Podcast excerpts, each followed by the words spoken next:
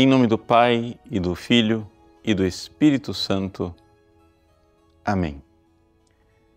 Meus queridos irmãos, Jesus hoje cura a mulher que estava encurvada. Veja, é um sinal salvífico. Vamos entender uma coisa. Quando Jesus faz um milagre, ele fala através dos acontecimentos históricos. É interessante que aqui somente Deus é capaz disso.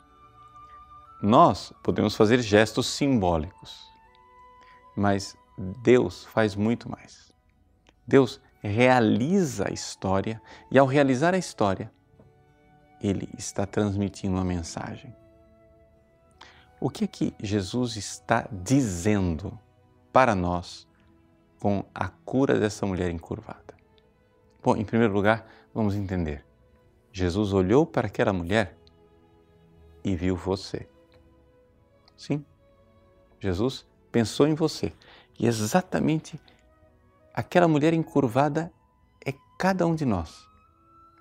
O Evangelho diz que aquela mulher era possuída por um espírito ela era uma mulher doente, enferma. A palavra enferma, na verdade, no original grego, é uma mulher que é acometida por uma fraqueza, por uma debilidade, uma asteneia, uma astenia, diríamos em português. Ou seja, essa falta de força. É exatamente esta realidade como se este espírito, este demônio, fosse uma espécie de sanguessuga que lhe tira as forças, é por isso que ela se encurva e é incapaz de olhar para o céu, é incapaz de se dirigir para Deus. Isso não descreve um pouco a nossa alma? Nossa incapacidade de amar? Quantas vezes na sua vida de oração, pelo menos na minha, isso acontece muito frequentemente, você se coloca diante de Jesus e você vê claramente a sua incapacidade capacidade de amar. Chega a dizer, Jesus, eu gostaria de vos amar, mas o meu coração é um coração paralítico, preguiçoso, é um coração que não tem capacidade de se erguer, como essa mulher encurvada, não tem capacidade de olhar para o alto. É aí que nós, então, precisamos do toque da graça de nosso Senhor Jesus Cristo.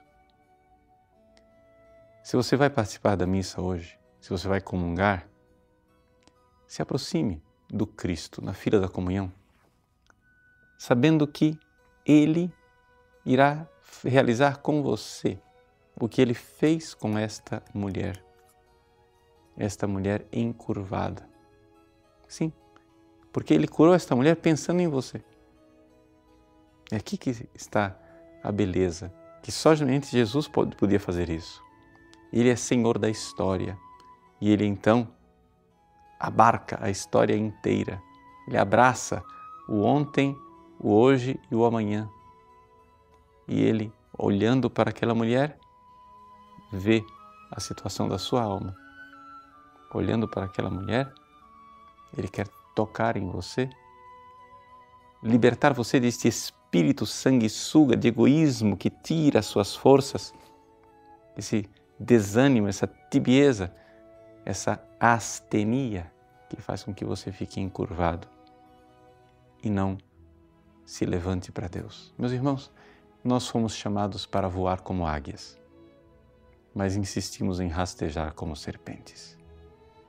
Que nosso Senhor tenha misericórdia de nós, como teve misericórdia desta pobre mulher encurvada Aliás, nós somos essa mulher encurvada e com a graça de Deus poderemos hoje erguer as nossas cabeças, tomados pela força que vem do Cristo, livres da nossa astenia, poderemos louvar a Deus e amar e dar a Ele o amor que Ele espera de nós. Deus abençoe você. Em nome do Pai, e do Filho, e do Espírito Santo. Amém.